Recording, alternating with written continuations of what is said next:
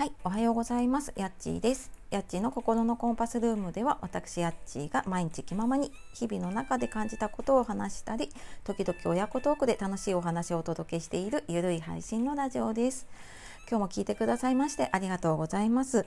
えー、皆様いかがお過ごしでしょうか？雨の地域がね多くて、まあ、九州のね被害もまだ続いている中、えー、今度はねもうちょっと別の地域の方でも大雨だったりとかね、えー、水害の方が出ているようなのであの本当にね皆様お気をつけて、えー、お過ごしください。とあと,、えーと、ここ数日ねお話ししていたツイッターの企画の方が昨日で全ての方紹介させていただき無事に終わりました。でこれ聞いてくださっている方ねツイッターのフォロワーさん結構いらっしゃると思うので、えー、本当に改めてお礼申し上げます、えー、参加してくださった方あと応援してくれた方もねたくさんいたので、えー、本当にありがとうございます。で中にはねあのラジオ聞きましたって言ってくれる方がいてあの意外とねちょこちょこ聞いてくださる方が増えているのがあ本当に嬉しいなっていうのをね感じながらえコメント読ませていただいていました。はい、で昨日ねあの七夕もちょっとお天気悪くてね、えー、残念な夜でしたが、はい、でえっと今日は水曜日ですね、えー、週の真ん中ちょっとね疲れが溜まってきているところだとは思うんですが元気にお届けしていきたいと思います。でえー、っ今日は152回目で、えー、ちょっと質問をいくつかいただいてましてで今日はその中の、えー、最初にいただいた質問ですねで、えー、ちょっと一つお答えしていきたいと思いますので最後までお付き合いください。はい、というわけで今日は質問回答する会にえー、していきたいと思いますが、えー、あと番組の詳細の方に質問ご意見っていうことでリンクを貼らせていただいています。でこれマシュマロっていうのを置かせていただいていてでここクリックしていただくと、えー、匿名であのコメントというかね質問とかが書けてでそのままあの回答するっていうふうにしていただくと,、えーと私受け取ってった側では、え誰が質問したのかもわからないまま、え送られてくるので、えこちらでねあのラジオの方で回答していきたいと思っていますのでもし何か質問があったりとかあと、まあ、私がねあのラジオで話したことに対して、まあ、ご意見だったりとかねあのこんな考え方もあるよっていうのがあればあのまたね番組の方で紹介させていただきたいと思います。はい、で、えー、今日はですね匿名の方からご質問いただきました。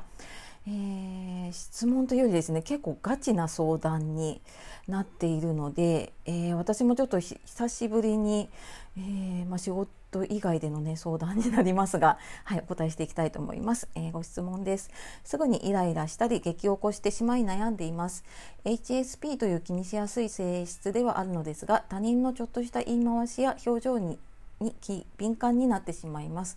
先日もホットモットで新ビッグのり弁当を頼んだのに何回も聞き返され最後には「あビッグのり弁当ですね」と嫌味っぽく言われて激おこでした。商品名に「新」って書いてあるから何回も「新ビッグのり弁当」って書いたのに本社にクレームしようかと思ったけど名札をつけてないし面倒くさいので諦めました。どうしたら小さいことでイライラしない大きな心が持てるのでしょうか。ということで、はい、ご質問いただきましてありがとうございます。で、えーとまあ、最初に言っておくとね私専門家ではないので私だったらとか私の考えで、えー、お伝えをさせていただこうと思います。で、えー、と最初に HSP って最近よく聞くとは思うんですけれどもね、えー、知らない方いらっしゃるかもしれないので、えー、 Highly Sensitive Person っていうのの、えー、略称で HSP って言われていて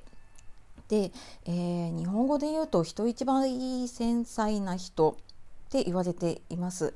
で、まあ、これは病気とか障害とかっていうよりも人の気質って今本当にね、えー、結構周りに私の周りでも多いですね。で、まあ、5人に1人はあるって言われてますしで多分なんかこういう気質が入っている方ってもうちょっといるんじゃないかなって思っています。で、えーご質問者様ですねえー、っとちょっとしたね言い回しとか表情に、まあ、敏感になって悩んでいるっていうことですよね。でまあ、そのどうしたらね小さなことでイライラしない大きな心が持てるのでしょうか。えーとね、私もなかなかねこの小さなことでイライラしない大きな心が持ててはいないので、え自分なりにねどうやってそういうふうに持てるようにしているかっていうことでお話をしていくとあのそうだな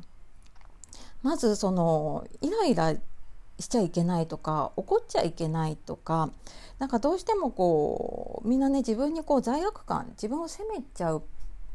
ことってしちゃうんですよね。放っておくと多分ね自分なんでこうしたんだろうとか私ダメなんだっていうふうに、えー、どうしてもねこうみんなこう潜在的な罪悪感って持っていて。で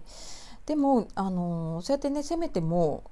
過去って変わらないじゃないですか。過去と他人は変えられないって言われるようにやっぱり過去って変わらなくって。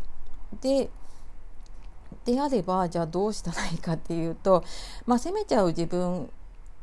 をやめるというか、えーとまあ、それを受け入れるっていうとちょっと難しいんだけれども、あのまあ、イライラしちゃってもいいんだよとか怒っちゃってもいいんだよっていうのを自分に言ってあげると、あのちょっと楽になりますね。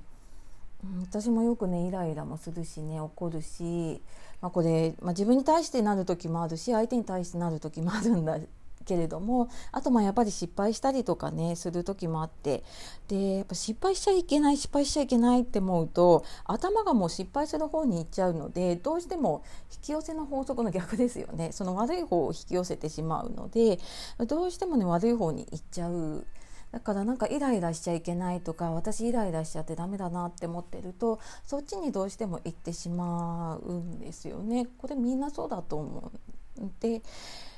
なのでねちょっとこうイライラしちゃってもああまたイライラしちゃったなとか、まあ、私イライラしちゃったけど、まあ、しょうがないよねっていうのをえー、まあ、自分に言ってあげたりとかあとはもしねあの身近でそういうのを聞いてくれる人がいてねあの、まあ、大丈夫だよとかって言ってくれる人がいるのであればそういう人にそういう言葉をかけてもらうとかねそれだけで全然違うかなと思います。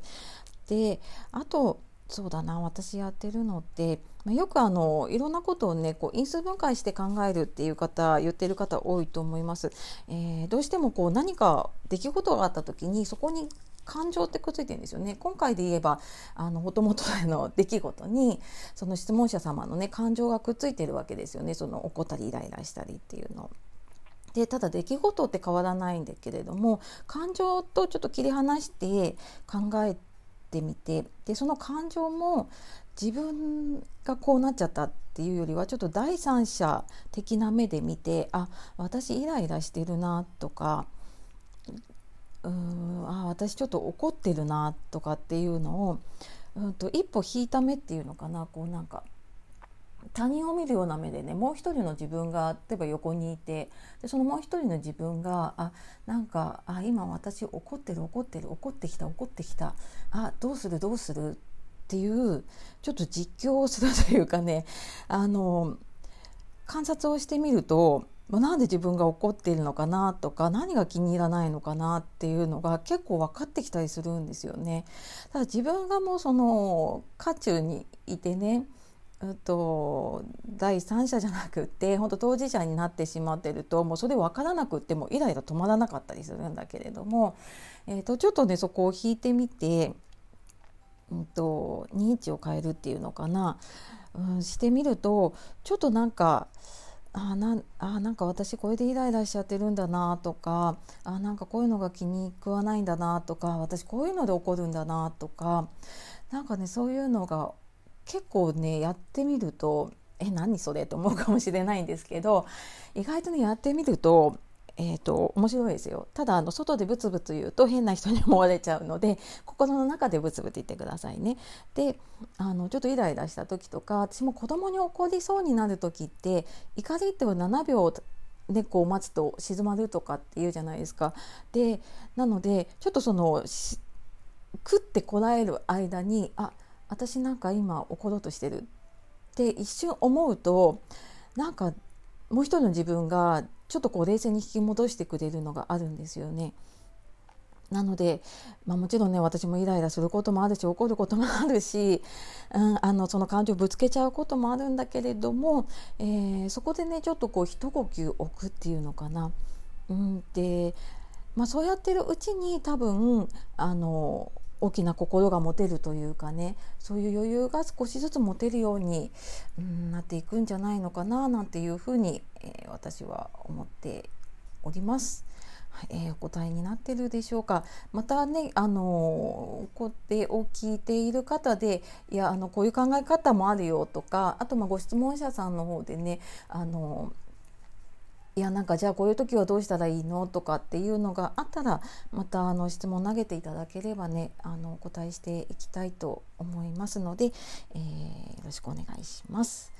はいというわけで、えー、結構ね質問の時間が短い中でえー、っとはい、あの結構ガチな相談だとね十分にお答えはできていないんですけれども参考になれば、はい、嬉しく思います。というわけで、えー、今日も最後までお聴きくださいましてありがとうございました。えー、皆様ね今日雨の地域も多いんですが、えー、気をつけてお出かけください、えー、素敵な一日をお過ごしください。夜お聞きの方今日も一日お疲れ様でした。え今日もやっちがお届けしました。さようならまたね